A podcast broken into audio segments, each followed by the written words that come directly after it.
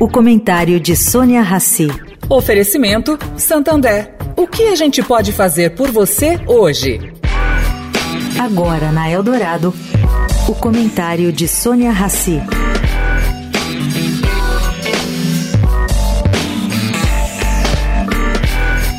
Paulo Guedes mandou ontem para alguns comunicadores um resumo enxuto da sua gestão no Ministério da Economia. Ministério esse que está sendo desmembrado em três pelo presidente eleito Luiz Inácio Lula da Silva.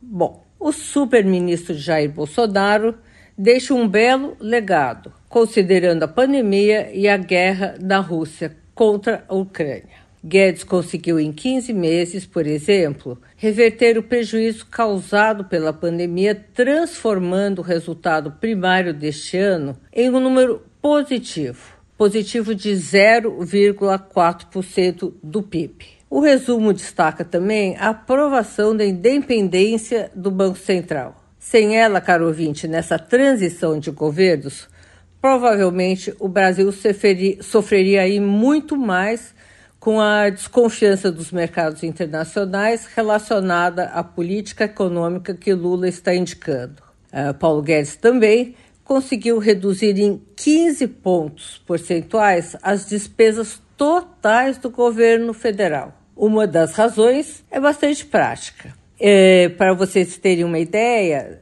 para 41 funcionários públicos aposentados, houve uma só contratação.